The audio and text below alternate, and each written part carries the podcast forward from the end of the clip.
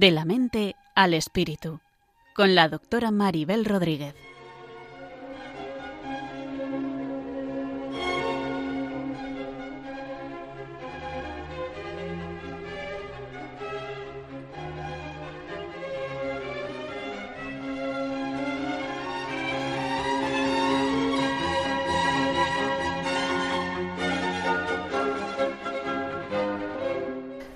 Saludos a todos y bienvenidos a un nuevo programa de la mente al espíritu. Un programa que pretende tender puentes desde la psicología y la psiquiatría a la espiritualidad y la religión para llegar a tener una visión del ser humano más integrada y completa. En el programa de hoy hablaremos sobre los trastornos de la personalidad, un tipo de problema de salud mental que supone mucho sufrimiento para quienes lo padecen y muchas veces también para quienes les rodean. Un trastorno de la personalidad supone una alteración en la forma de ser que altera significativamente la vida de quien lo padece. Las personas que sufren este tipo de trastornos son percibidas como personas difíciles, raras, infantiles, y quienes les rodean creen que se comportan como lo hacen de manera intencionada, lo que suele tener la consecuencia de que no se les comprenda o de que incluso se les trate bastante mal. En algunos casos también pueden ser ellos mismos quienes tratan mal a los demás, al no ser capaces de comportarse de otro modo por estar atrapados en una especie de piñón fijo de funcionamiento y en una perspectiva tan egocéntrica que no pueden captar cómo son los demás, por lo que no son capaces de empatizar con ellos. En general, cuando las características de la personalidad interfieren en las relaciones con los demás, causan mucho estrés o interfieren en mucho en la vida diaria, consideramos que la persona sufre un trastorno de la personalidad. Quien padece ese tipo de trastorno tiene una forma característica y repetitiva de percibir, reaccionar, comportarse y relacionarse con los demás que le meten problemas repetidos en diferentes ámbitos, especialmente en cómo se sienten consigo mismos, en las relaciones, por lo que se sienten extraños e incomprendidos constantemente. Algunos piensan que ellos son los normales, los que tienen razón, y que son todos los demás, los raros, los inadecuados, los egoístas y los crueles, pues no consiguen entender adecuadamente el sentido del funcionamiento de otras personas. Ellos están atrapados en esa forma de ser de la que les cuesta mucho salir, por eso repiten constantemente los mismos errores, sin entender por qué no encajan en el mundo o por qué la gente no reacciona como ellos piensan que tienen que reaccionar, no se les entiende, etc. Por lo tanto, no acaban de adaptarse a cómo funciona la realidad. Están como cristalizados en un personaje del que no pueden escapar, que les lleva a repetir mecanismos de funcionamiento rígidos y automáticos que les meten en numerosos problemas y dificultades en las relaciones sociales. En el programa de hoy contamos con la colaboración de Carlos Chiclana, que es psiquiatra, psicoterapeuta y profesor de la Universidad San Pablo CEU y que nos ayudará a profundizar un poco más en qué consisten este tipo de trastornos para que podamos comprenderlos mejor y tal vez ayudar de manera más adecuada a las personas que conozcamos con estos problemas.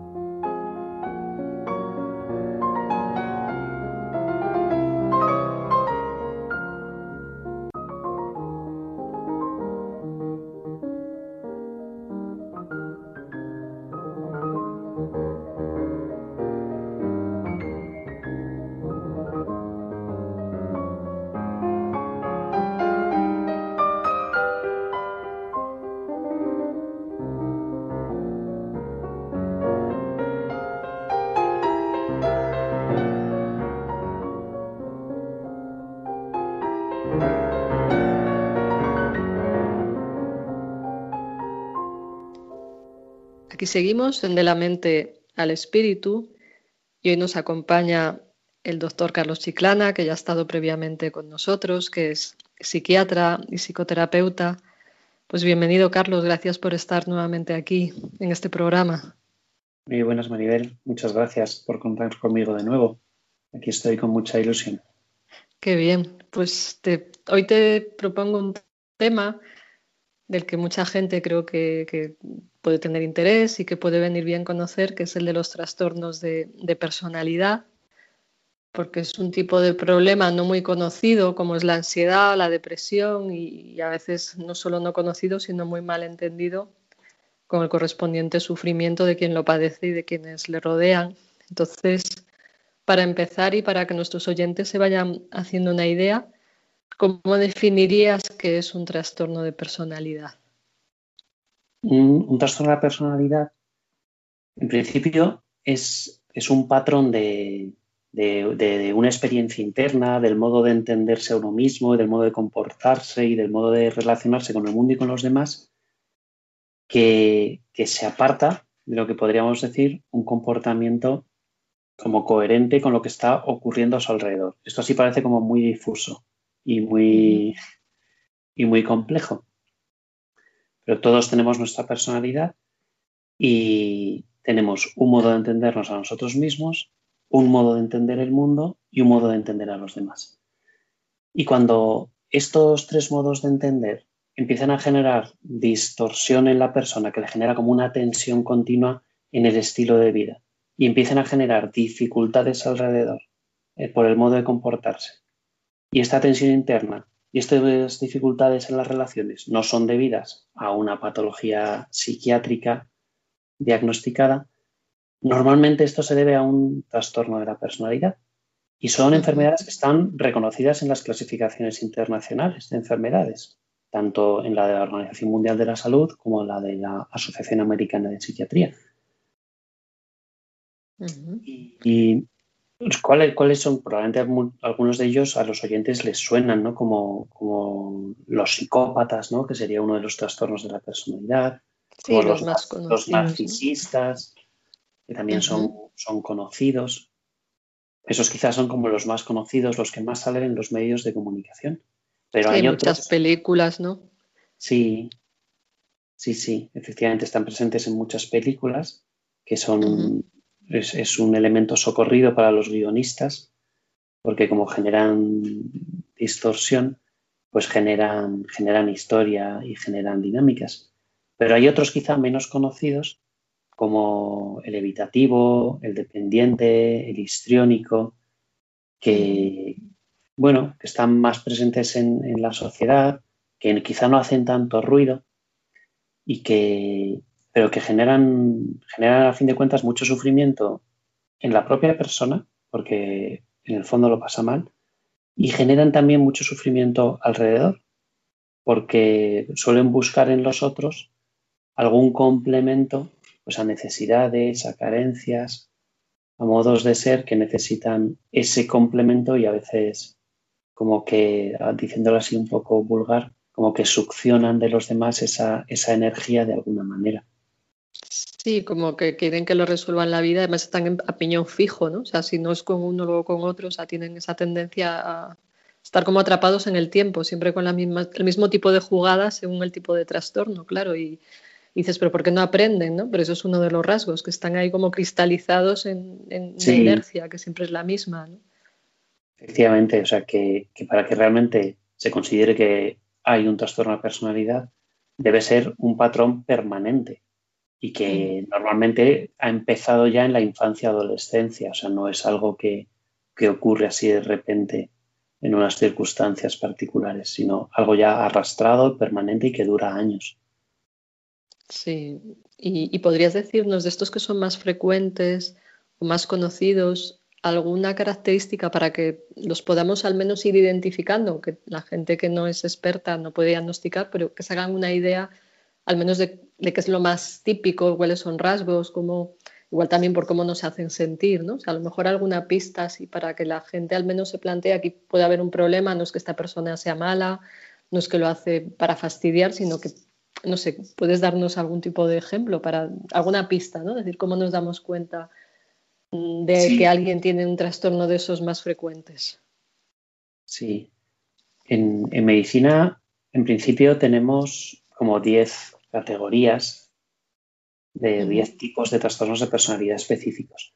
Y se suelen agrupar como en tres, tres unidades. Una primera sería como, como estas personas que a veces tienen como un cierto comportamiento extraño y ahí estaría, por ejemplo, el trastorno de personalidad paranoide, que son esas personas que como que se sienten atacadas por los demás, que tienen desconfianza, suspicacia, están hipervigilantes y son a veces muy, muy querulantes, interpretan la realidad como, como si les fueran a hacer daño o que les van a sacar algún beneficio o, cuestiones así, ¿no? Como que les van a engañar esas personas que, están siempre con la sensación de que les van a engañar o que se preocupan pues por la lealtad, la fidelidad de los, de los demás hacia ellos. ¿no?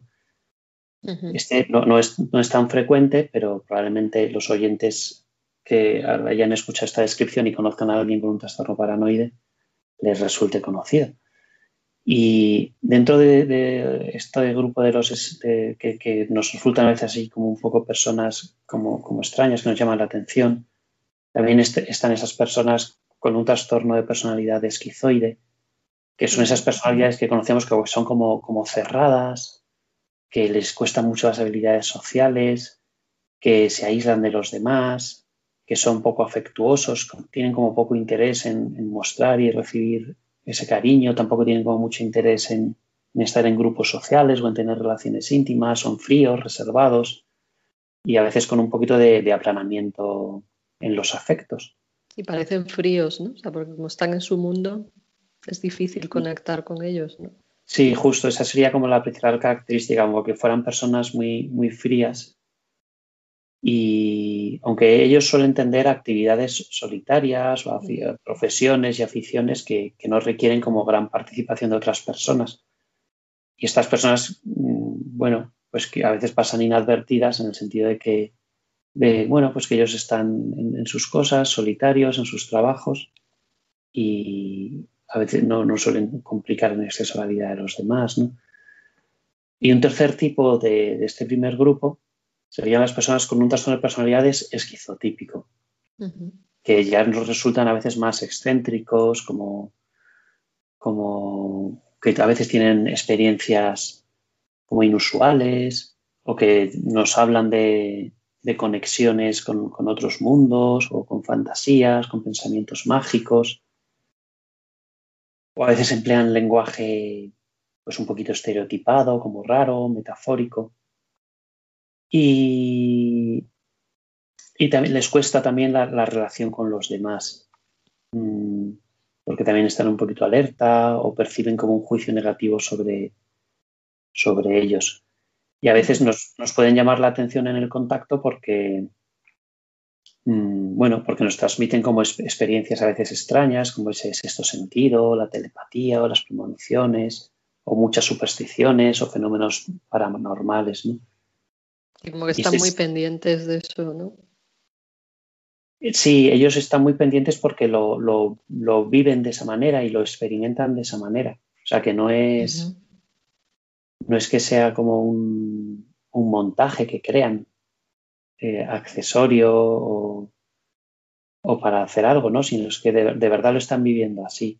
O sea, e, esto es interesante para intentar comprender a estas personas. O sea, que, que no es como que lo hagan a, posta, adrede o, tengan un, un, cuaderno de ruta para vivir las cosas de esa manera, sentirlas de esa manera o comportarse de esa manera, sino que, que es que de verdad lo viven y lo sienten así y se comportan así. Claro, el, paranoide responde así porque piensa que le están atacando. El esquizoide se aísla porque también piensa que no, que no, que no debe estar ahí, que no pega. Y la persona con trastorno esquizotípico, pues toda esa cierta conexión con el universo, con otras personas o con, otros sentidos, mm, pues es que lo vive así y él lo, lo percibe así de verdad, ¿no?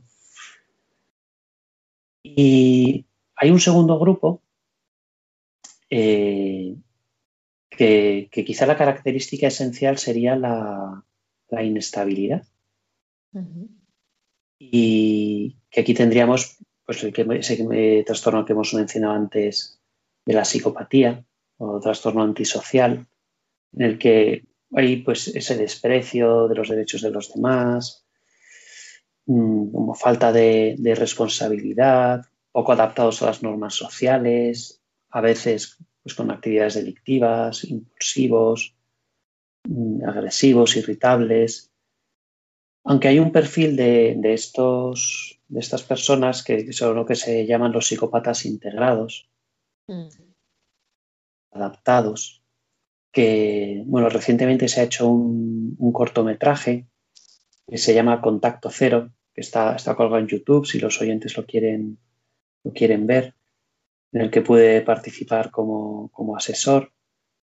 Y también participó Iñaki Piñuel, que me parece que aporta mucho más que yo, pero que es interesante para conocer este perfil de los psicópatas integrados, porque a veces son personas que son muy, muy dañinas para los demás y que persiguen únicamente su interés. Y a veces se les nota, porque estos están integrados porque van camuflados, lobos con piel de cordero. ¿no? Sí, había un autor, Robert Herr, que, experto en esta situación, que los llamaba serpientes con corbata. Porque decía que, bueno, que había grandes empresas o directivos que, tenían este perfil y que con esa agresividad, ¿no? Pues, pues, hacían que las empresas fueran adelante, pero claro, dejaban muchos heridos y muchos muertos en su camino. Y en este marco de la inestabilidad hay otro trastorno que también es quizá más conocido por las películas, que es el trastorno límite de la personalidad, como sale, por ejemplo, en el indomable Will Hunting o en Inocencia Interrumpida, eh, que realmente se caracterizan por inestabilidad y por impulsividad tienen un, concepto muy, muy frágil de sí mismos, que además se quebranta y se fragmenta muy fácilmente con el estrés. Les, les cuesta tener un, también como una identidad bien constituida, bien desarrollada y, y, se sienten vacíos con frecuencia, con inestabilidad emocional. Y a veces les cuesta también mantener pues, unos objetivos y valores, y valores de vida.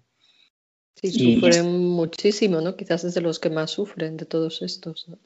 Sí, sí, sí, lo pasan muy mal con, ese sentido de vacío y tienen una, esa emocionabilidad tan intensa, pues a veces les, les afecta mucho y le lleva a veces incluso pues, a esas autoagresiones, ¿no?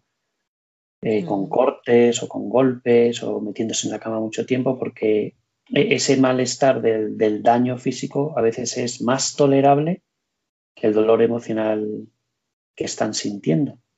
Sí, pero ese sufrimiento. En el primer programa que hice yo de, la mente al espíritu entrevisté a una chica con trastorno límite que ella decía que sentía como cuchillos por dentro. Me pareció muy gráfico como lo expresaba, ¿no? Sí, sí, sí. Y este, estas personas, pues a veces con esa dificultad que tienen para controlar los impulsos y esa dificultad para regular las emociones, pues les lleva también a veces fácilmente pues, a un mayor consumo de tóxicos o a un mayor número de relaciones sexuales poco satisfactorias, más impulsivas o, a conductas temerarias que a veces les, calman o les llenan de algo, ¿no? Pero que les lleva, claro, luego a largo plazo a, meterse en muchos problemas. Hay otro trastorno, que este es, poco conocido y además que la palabra parece como un insulto, pero no lo es, eh, que es el, trastorno histriónico. Que, a veces te encuentras cuando algún paciente se lo describes dice, ay, sí, sí, sí, claro, y eso es lo que a mí me ocurre. Ah, pero esto, a veces hacen atribuciones como morales o de maldad sobre sí mismos y cuando explicas dices, bueno, es que esto es una personalidad, un modo de ser, bueno, que se puede abordar con, unas estrategias. Aunque son personas que son muy demandantes, que, que necesitan ser el centro de atención porque si no, se sienten como incómodos o, despreciados.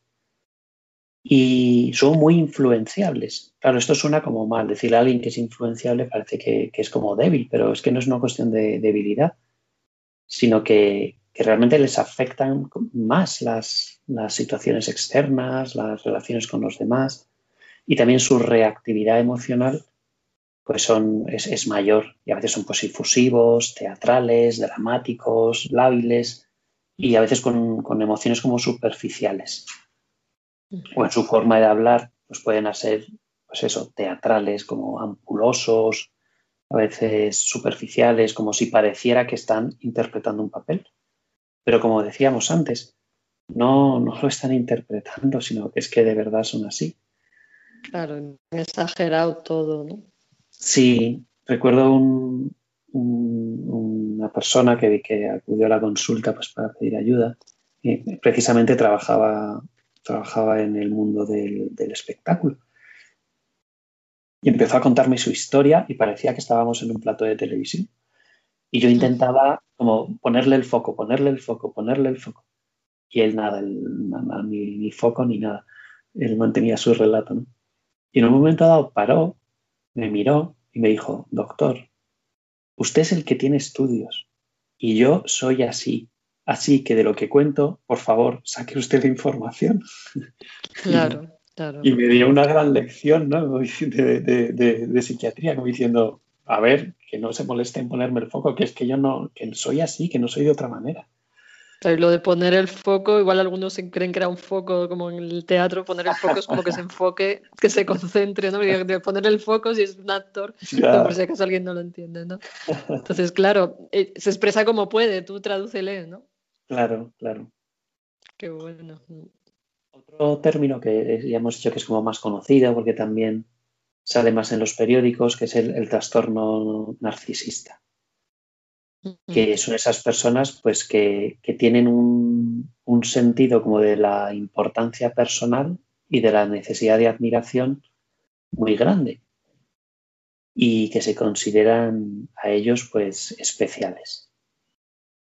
Y se preocupan por fantasías de, éxito, de, ganar cosas o de ser muy guapos o muy brillantes. Piensan que son especiales, superiores, únicos o que solo pueden ser comprendidos por personas especiales. Eh, este de especial, o sea, no implica que sean personas como de un alto nivel social, cultural o económico, porque este trastorno está presente en todos los niveles socioculturales pero se da como ese perfil de, bueno, es que yo soy especial, que yo soy particular, que me debéis un tipo de trato, un tipo de admiración o un modo de, entenderme que, yo, que yo me lo merezco, no sea porque yo lo valgo, un poco como el anuncio de, de mm. y, y, a veces, pues, bueno, pues este, tienen esa emoción de la envidia y tanto pensar que les tienen envidia o ser ellos envidiosos, o a veces son distantes en el trato porque, bueno, como que son autosuficientes. Y a veces piensan que los demás pues tienen que anticiparse a sus necesidades. Y entonces ellos pues a veces sacan provecho o explotan a los demás, porque les cuesta también la empatía para reconocer los sentimientos y las necesidades de los demás. Y ya nos iríamos a, un tercer grupo que, que quizás las personas que tienen trastornos de personalidad en este tercer grupo están como más, más integradas, pero sufren, sufren también mucho. Y, y en este programa quizá este tercer, este tercer grupo tiene, tiene más sentido porque, porque como que esos fallos en las relaciones pueden ser menos notorios y, por lo tanto pueden estar más cercanos a, instituciones religiosas o... fíjate, María, pues son el, el trastorno de personalidad evitativo, que son personas que, que ante situaciones sociales o ante las relaciones íntimas, en general de amistad, de, pareja, mm, pues experimentan mucha ansiedad y se sienten como incapaces, inadecuados o son muy sensibles a la evaluación negativa que puedan hacer los demás de ellos, o tienen miedo a las críticas, a la desaprobación, al rechazo. De forma que, que claro, que están muy inseguros, tienen muchos miedos y se ven a sí mismos como ineptos socialmente o poco interesantes o poco atractivos. ¿no? De forma que tienden más pues, a, a grupos pequeños o actividades donde no vayan a ser evaluados para evitar ser criticados o ser rechazados. En cierta relación con, con, esta habitación tendríamos también las personas con un trastorno de personalidad por dependencia, que, es que son per personas que, que, que piensan y consideran que necesitan ser cuidados. O sea, que ellos no son lo suficientemente válidos que, que necesitan que alguien se ocupe de ellos y por lo tanto pues entran en sumisión y en como en adhesión al otro por, por, miedo a separarse, por miedo a que les abandonen, porque ellos creen de verdad que son incapaces de funcionar adecuadamente si no les está ayudando otra persona. Entonces, pues como que siempre están de acuerdo, siempre les parece bien las cosas, no muestran su enfado, no muestran su rechazo y ven a los demás como mejores, más fuertes, más capaces y a ellos pues como pues, pues, poca cosa, baja estima, eh, dudan para tomar decisiones, de forma que, que suelen mm, promover que otros las tomen por ellos. Esto diría igual como Amaral lo de sin ti no soy nada. Exacto, tienen, tienen esa sensación. Pero claro, fíjate qué sufrimiento el, el, vivir constantemente con esa sensación de, de que no pensar que no puedo cuidar de mí mismo y estar siempre buscando una relación que me dé cuidado y apoyo. Pues claro. puede resultar agotador para la propia persona y agotador también para, para el que tiene que hacer de cuidador. Y el último trastorno ya que revisamos hoy de personalidad, que sería el obsesivo compulsivo o a mí me gusta más el nombre de anancástico, que es el, la persona rígida, controladora, meticulosa, anticipadora, ordenada, organizada, perfeccionista, muy exigente consigo mismo y con los demás, pendiente de normas, detalles, listas, órdenes, horarios. Que todo esto parecen como cosas buenas, pero que, claro, llevadas al extremo, a un volumen muy alto, pues distorsionan la, la vida de uno mismo. Porque es tienes agotador. Que ser agotador. Tienes que ser tan perfecto y los demás tienen que ser tan perfectos y todo tiene que estar tan bien organizado que nunca se cumplen esas expectativas y casi que se pierde el, objetivo principal de, de, aquello que se está haciendo en el sacrificio, en el altar de, la perfección y la productividad. Y claro, pues también son personas que controlan sus emociones, que les cuesta expresar sentimientos, que les cuesta delegar y que insisten en que los demás hagan las cosas como él dice, a su manera, ¿no? Estos son los, los diez trastornos de personalidad principales. Muy bien, yo creo que ha sido un repaso general muy claro. Puede servir para que, quienes nos escuchan pues, puedan hacerse una mínima idea y quizás tengan curiosidad por profundizar más. Y este tipo de problemas, ¿cómo llega la gente a tenerlos? ¿Cómo se llega a tener un trastorno de personalidad? Pues se ha visto que en algunos de ellos hay una claramente una, una raíz y un matiz biológico importante, principalmente en, en, el trastorno antisocial, en los psicópatas, en el esquizoide y el, el esquizotípico, y en el trastorno límite. En eso se, se ve, hay, también porque hay más estudios, pero se ve que hay, que hay causas de origen biológico y hereditario. Esto no significa que sea genético y que lo vayas a tener seguro, sino que hay causas, o sea, que es, es multicausal, o sea, todos estos trastornos son multicausales, pero en estos que he dicho, pues hay claramente una raíz biológica. Y en, en, los otros, aunque también hay raíces biológicas, aunque están menos estudiadas, se ve que hay también mucha influencia ambiental en, el estilo de familia en el que se ha vivido, el estilo de educación que se ha recibido en esa familia, el estilo del apego, son esos vínculos afectivos que desarrollamos en la primera infancia con, pues, con los cuidadores principales, cuando el estilo de apego pues, es inseguro y hay heridas en ese estilo de apego, pues es más fácil poder desarrollar un trastorno de la personalidad. Claro, cuando hay traumas, por ejemplo, cuando han ocurrido cosas horribles de pequeños, hay más riesgos también, ¿no? Sí, sí, sí. Pero fíjate, Maribel, yo diría más que, grandes traumas, que, que, efectivamente son una variable más que puede promocionar el desarrollo de un trastorno de la personalidad, sería esas situaciones que, que sin ser como grandísimos traumas, mm, hay como un trauma continuado crónico. Sí, el gota a gota que te rompe, ¿no? Exacto. Sí, claro. Por ejemplo, unos, unos, padres que a veces están abandonando de manera habitual o no protegiendo de manera habitual. ¿no?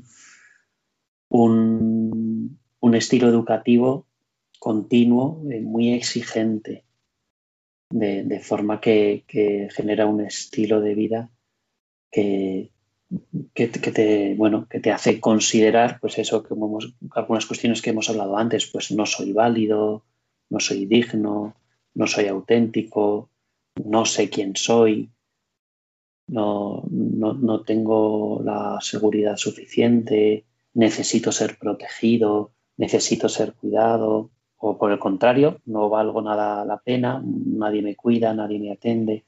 O sea que esas experiencias mm, traumáticas, eso quizá no tan brutales, pero sí mantenidas mm. en el tiempo, sí, sí. Suelen facilitar, si además hay un, una base biológica que lo pueda promocionar, pues suelen facilitar que esto aparezca.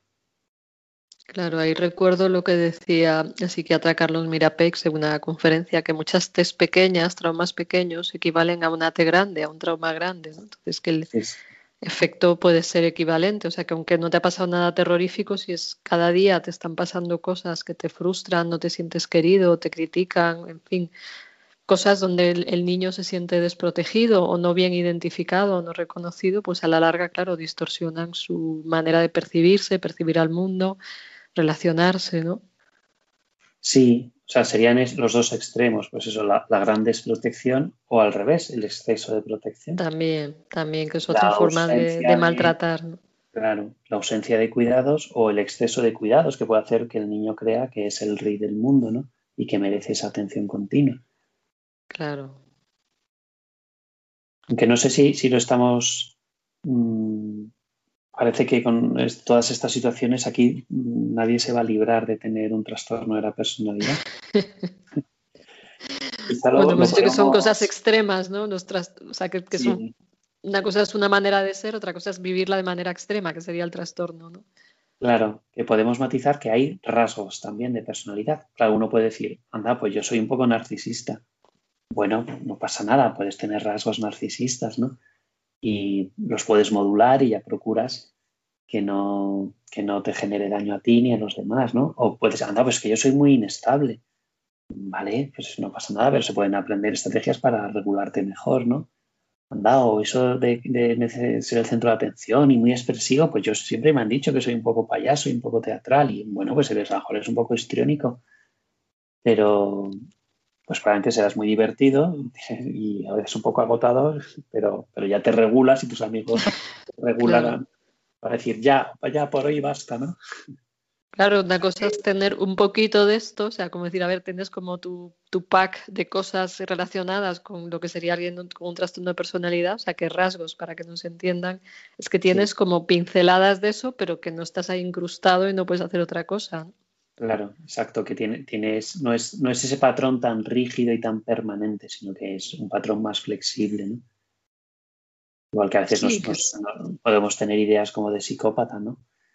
Y decir, anda, qué cosa se me ha ocurrido? O, a veces comportarnos, ¿no? De una manera como muy fría, muy racional, muy buscando nuestro único beneficio. Pero claro, no es que sea un patrón continuo y que siempre nos comportemos así.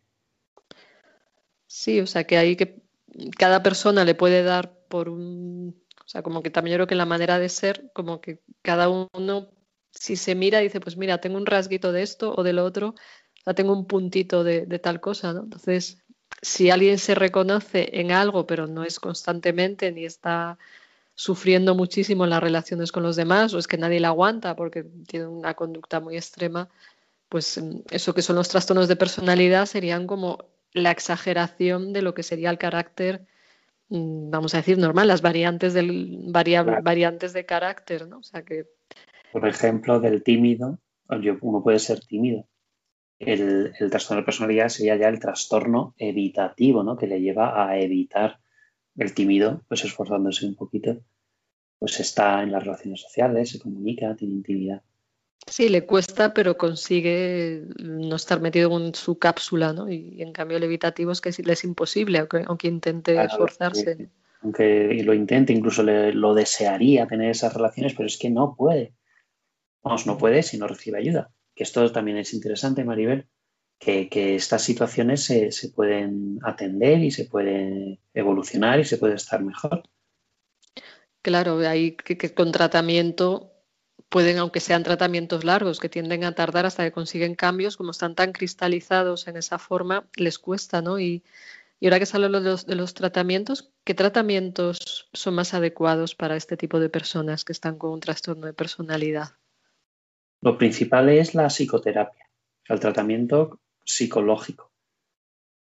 ¿Con qué intención? Pues con la de aprender nuevas estrategias, desarrollar nuevas habilidades, comprenderse mejor a sí mismos. De manera que, pues que haya una mayor estabilidad emocional, una mayor efectividad interpersonal, una mayor tolerancia a la frustración y al malestar.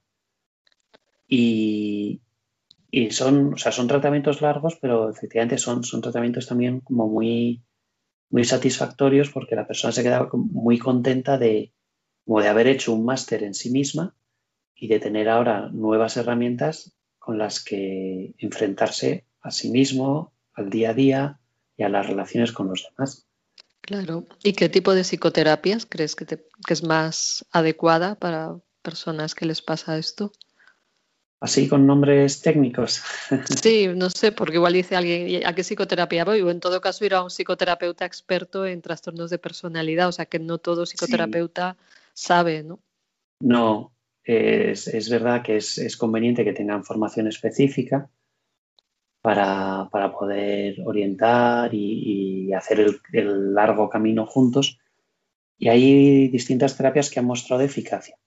Por ejemplo, la terapia dialéctico-conductual, que también es, interesante esta, esta terapia porque la, promotora de ella, que es Marsa Linehan, ella, ella misma, una vez demostrada la eficacia de esta terapia, comunicó en, un vídeo que grabó y puso en YouTube que ella tenía trastorno límite de la personalidad y que por eso se había, se había implicado tanto y como que se había negado a aceptar que los trastornos de la personalidad no se podían tratar. Entonces decía, no, no, esto tiene que poder tratarse, ¿no? Claro, y, además ella lo ha superado en muchos sentidos, ¿no? Sí, sí, sí. Y entonces, lo, por ejemplo, esta sería una, terapia que, que, está mostrada su eficacia. También hay, ensayos clínicos que han mostrado la eficacia pues, de la terapia basada en la mentalización, de la terapia focalizada en la transferencia, de la terapia cognitivo-analítica. Así que hay, que hay que sí que hay terapias específicas, sí que hay tratamientos concretos y especializados que funcionan. ¿Qué tienen en común estas terapias? Que son terapias integradoras. ¿Que ¿Esto qué quiere decir? pues que tienen como una gran caja de herramientas para poder utilizar todas aquellas herramientas que sean beneficiosas para que la persona pueda ir avanzando. O sea, no son terapias como muy rígidas en el sentido de que no haya que salirse del camino. Son terapias muy estructuradas, eso sí, con planes muy concretos que se sabe por dónde se tiene que ir y que a la vez tienen la flexibilidad de que se pueden utilizar muchas, pues muchas herramientas sí, sin necesidad de usar todas, sino específicamente las que vaya a ir necesitando el paciente en concreto, ¿no? Claro, adaptándose a lo que le vaya sucediendo. Y de Martha Linehan hay también una entrevista muy buena en el New York Times que mm. explica también un poquito más. Entonces, bueno, si alguien quiere buscar Marsha Linehan, eh, pues ahí está, está esa entrevista, porque bueno, hay que ver que una persona con un trastorno, ella misma dice que, que decidió salir del infierno para ayudar a otros a salir, y eso es muy bonito, ¿no? O sea, que, que a pesar de estar mal, que a ella le motiva a ayudar a los demás ayudarse primero a ella a sí misma y después ayudar a los demás. Sí, a, veces mm, los profesionales dudamos de, si decir, mire, tiene usted un trastorno de la personalidad. Claro. Que suena así como, como muy feo, muy fuerte, muy etiquetante eh, o muy estigmatizante. Mm, pero claro, otras veces eh, genera paz, porque es decir, hombre, qué bien, ya, ya, ya sabemos lo que tengo. ¿Y, se puede tratar? Sí, sí, se puede tratar. Hombre, pues venga, vamos a ponernos manos a la obra para poder mejorar por aquí, para poder mejorar por allá.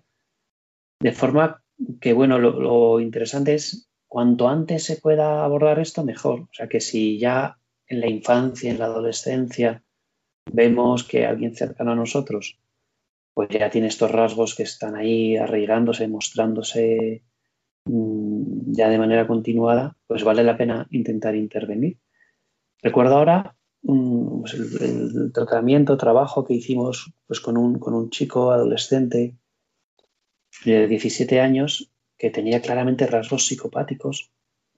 O sea, estaba ya, ya había cometido delitos con 16 años, de tenencia de pornografía infantil, de, de tráfico de drogas, y, no estaba en un ambiente particularmente desastroso y delictivo, ni mucho menos, ¿no? Pero él se había ido así. Y después ya del trabajo de meses, él mismo se sorprendía y se asustaba y pedía ayuda porque decía, es que me da igual lo que siente mi padre y mi madre, es que me da igual, no siento nada cuando mi hermana pequeña sufre por sus cosas. Y estaba como asustado y sorprendido lo, cual era un gran fastidio porque es un síntoma muy, muy duro, pero a la vez era un éxito que, él hubiera podido hacer esa reflexión y, ese decir, eh, eh, esto cómo lo freno, porque si no, va a ser un, va a ser un agobio y un gran sufrimiento toda mi vida. ¿no? Así que la intervención precoz también es, es muy interesante. Sí, cuanto antes mejor, claro. Por ejemplo, en, en, en Madrid, en el Gregorio Marañón, pues hay una unidad específica para el abordaje de esto en adolescentes, que, o sea, que, también eh, hay, ya muchos profesionales interesados y, especializados en, poder ayudar desde épocas tempranas. Muy bien, pues qué bien. Y nos quedan ya unos pocos minutos y vamos a pasar un poco a la parte del espíritu, ya que estamos en, de la mente al espíritu. Y, creo que, que, una pregunta importante es si la espiritualidad y la religiosidad les puede ayudar en algo, porque en el caso de Marcia Linehan fue parte de lo que le generó el cambio. No sé si en tu experiencia conoces si la parte espiritual o la religiosa les, les ayuda, les sirve, o bien la distorsionan, ¿cómo, cómo se relacionan con, con esta cuestión? Pues yo diría que las dos cosas. Claro, claro. y que un buen, acompañante espiritual con cierta formación en estas cuestiones de personalidad les puede ayudar muchísimo. Porque quizá del mismo modo con el, que entienden el mundo a sí mismos, a los demás, entienden también a Dios. ¿Qué es lo principal que me parece a mí que les podría ayudar de la espiritualidad? Pues sería la aceptación. Con, entendiendo todo el bagaje y todo el contenido que puede tener la aceptación entendida desde una perspectiva espiritual y religiosa, de aceptar la realidad, de tomar la realidad como viene, de aceptarse a uno mismo como uno es, de aceptar a los demás como son. Y es si, si, este paso se da, ya el, el, el, el, crecimiento posterior puede ser muy grande.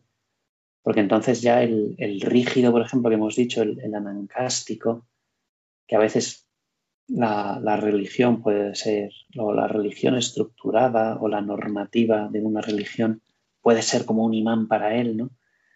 Pues claro, si él se da cuenta de que él es un rígido y que Dios no es tan rígido como él, ni que las normas que tenga la parroquia, la comunidad o la institución que sea están por encima de las personas, sino que las personas están por encima de, de las normativas. Claro, si él se da cuenta de eso, y lo acepta, uy, pues es un paso muy grande, ¿no?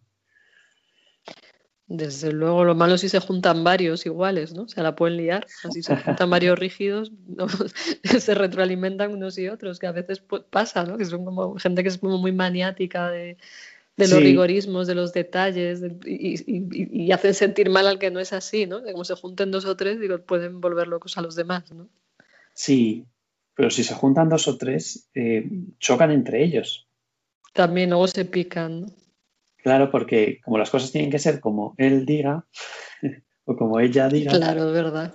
Pues, mm, pues ya la tenemos liada efectivamente porque no es así, no es como yo digo, no es como yo digo. Y, pero claro, eh, si te fijas, Maribel, de hecho hay un artículo publicado que intentaba hacer una analogía entre los trastornos de la personalidad y los siete pecados capitales. Porque decías, bueno, hemos dicho que el narcisista, pues casi que parece que es un soberbio y un envidioso, ¿no? y que no tiene humildad. Eh, también el anancástico, pues sería eso como un rígido, soberbio. Otros, eh, pues no sé, la persona con trastorno límite, pues sería muy destemplada y, y a veces perezosa. Mm, vamos, yo no creo que, que sean, que sean los trastornos de la personalidad sean como los, los nuevos pecados capitales, ni mucho menos, ¿no? Porque hay personas estupendas y, con, una, con una vivencia religiosa y con una lucha estética y con una decisión y una dimensión moral muy estructurada y de mucha calidad que tienen estos, estos trastornos. Pero sí me parece que ese, ese abordaje de ver los, los anhelos del corazón que se muestran en, los pecados capitales, ¿no? Pues esos anhelos de plenitud, esos anhelos de, intimidad, esos anhelos de comunicación. Eh, ese alimento que puede dar la práctica espiritual, la práctica religiosa, el auténtico conocimiento de Jesucristo y de Dios, pues pueden ser vías también muy sanadoras de algunos aspectos que hemos visto. Porque claro, fíjate que antes hemos hablado de, a veces de, cuando ha habido mucho abandono, mucho descuido, mucha sobreprotección o mucha inseguridad. Claro, si uno de verdad conecta con el sentido de la afiliación divina, con el amor incondicional que Dios nos tiene, a la vez con, esa grandiosidad que se acompaña de esa eh, de ser tan pequeños que somos, que te da pues, tu valor auténtico y que no es debido a ti, la, seguridad que te da eso, saberte amado de manera incondicional y que no tienes que hacer nada para ser amado, que ya eres amado en ti mismo, que ya vales por ti mismo, que no tienes que conquistarlo, que, que no tienes que llegar como a un listón para ser considerado válido, digno, único, auténtico, seguro, capaz. Claro, todo eso se puede sanar también por la vía de la espiritualidad, de la religión y de un auténtico conocimiento de Dios. Y por lo tanto, también la espiritualidad puede ser una vía de sanación. En mi opinión, que debe ir de la mano de la terapia. ¿eh? Pero claro, desde luego. Sí, porque si no. Sí, sí, perdona. Sigue, sigue. No, no, no. Eso que, que se potenciarán, que harán sinergia. Claro, sobre todo cuando están bien enfocadas, se favorece la madurez, el crecimiento, ¿no? Y eso del amor incondicional que dices que qué importante es también porque en el fondo desean existir, por eso igual repiten jugadas como decir aquí estoy, aquí estoy, ¿no? Si se ven que ya existen o lo que dice Marshall Linehan en la primera, la experiencia que le cambia la vida, siente en, una experiencia de oración, una capilla, me amo a mí misma. Dice, fue la primera vez que, sintió eso en su vida y se sintió transformada. Y que eso fue un hito fundamental. Entonces, ojalá estas personas y cualquiera, no solo estas personas, pues pudieran percibir ese, ese merecimiento de, de, amor, de amor en general y de amor divino también en, concreto, en particular, ¿no? O sea, que, importante es cuando alguien percibe eso y que, y liberación, que no hay que estar haciendo nada en particular para, para que otros te quieran, porque ya mereces amor y ya está, ¿no? Mm. Y por eso también la, cuando entran a formar parte de algún tipo de comunidad, eh, ya sea la comunidad de oración en la parroquia, eh, una institución religiosa, una asociación de laicos, lo que sea. Pero eh, eso mm, es un arma de doble filo, porque puede ser muy interesante y muy sanador, en el que, que ahí se sientan acogidos, respetados, incorporados, integrados. Y a la vez, qué interesante sería que en cada una de esas comunidades haya alguien con ojo y el acompañante espiritual también lo detecte y diga, uy, usted es dependiente, fenomenal, aquí es acogido, respetado todo, y además tenemos que promocionar su autonomía, su independencia, su no sé qué. Usted es narcisista y fenomenal, aquí es bienvenido y todo, y todo lo que usted quiera, y además pues le vamos a ayudar a que, a que rebaje ese sentido de grandiosidad y de ser especial, ¿no? Sí, muy importante ir a terapia, que a veces, o sea, yo insisto mucho en el programa que no hay que tener miedo al psicólogo, al psiquiatra, que no hace falta estar loco, que al final se sufre menos, se hace sufrir menos, entonces que, no nos tengan miedo, ¿no? Sí, sí, sí. Para que lo decías justo, me acuerdo que una vez estaba en, en la parroquia y pues por un pasillo de los de abajo iba con unos amigos y se acerca una señora así que era paciente mía, ¿no? Entonces yo pues miré así un poco al infinito, como vamos diciendo, pues no sé, discreción, no le voy a molestar, ¿no? Pero ella se paró allí delante, pero doctor Chiclana, pero no me conoce, pero si soy su paciente. allí a voz en grito, ¿no? y me lo decía a mis amigos, no, que a mí me ha ayudado muchísimo que... Claro, pero por respeto uno a veces no se acerca, ¿no? Y, claro. Claro, pero que me decía gracia eso, que, decía, bueno, es que fenomenal, pues aquí se va al psiquiatra y, esto es estupendo porque me ayuda mucho y, me hace estar más feliz, pues bienvenido sea, ¿no? O sea, que efectivamente no hay que y a la vez un miedo. Claro, eso es del miedo y que también desde la vida religiosa conozcan estas cosas porque así también se les ayuda mejor. O sea, que el psiquiatra sepa de religión y que o psicólogo y que también el, sacerdote o el acompañante espiritual, los religiosos en general, si saben de esto, pueden relacionarse mejor con ellos, no entrar en bucle, porque te hacen entrar en bucle porque no entiendes su lenguaje, su manera de reaccionar. ¿no? Si entiendes que no lo hacen queriendo, pues es más fácil que reacciones de manera adecuada, pongas límites, les orientes y no te lo tomes como algo personal, sobre todo. ¿no? Claro, cuando eso, cuando una persona creyente también busca un, profesional que sea creyente, también me parece que ayuda el que cuando, cuando el profesional te hace cuestionarte algo de tus creencias, que tú lo puedas percibir como que es una hipótesis de ayuda. Claro, no un, me estoy metiendo con sus creencias, ¿no? Mm, no sé si me para que profundices, sí, sí, para que profundices en ellas, etcétera. Pero bueno, se nos ha ido el tiempo, todo muy importante, interesante y ya tenemos que ir cerrando. No sé si te queda algo ahí importante que quieras decir antes de, que ya acabemos el programa. me parece importante lo de tener esperanza. Tener esperanza en que, en que se puede estar mejor y, que, y que vale la pena.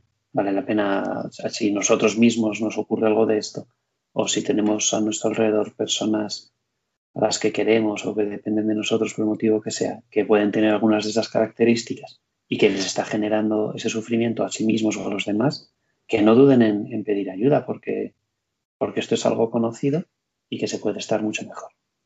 Claro, que hay opciones de tratamiento, de ayuda y que, y que al final todos salen ganando y bueno, Carlos, nuevamente mil gracias por las aportaciones, creo que han sido muy claras. Yo creo que a la gente le va a ayudar mucho a entenderse si tienen algún problema así o a entender a quienes tienen este tipo de, problema. Y, bueno, voy a decir el mail del programa ya para, para terminar, que es de la mente al espíritu, arroba radiomaria.es y vuelvo a decir tu nombre, Carlos Chiclana, médico psiquiatra y psicoterapeuta, pues nuevamente gracias y, verás cómo esto a la gente le sirve de, ayuda. Me alegro mucho, espero que así sea. Muchas gracias por contar conmigo, Maribel. De nada. Venga, saludos a todos los oyentes y volvemos en dos semanas.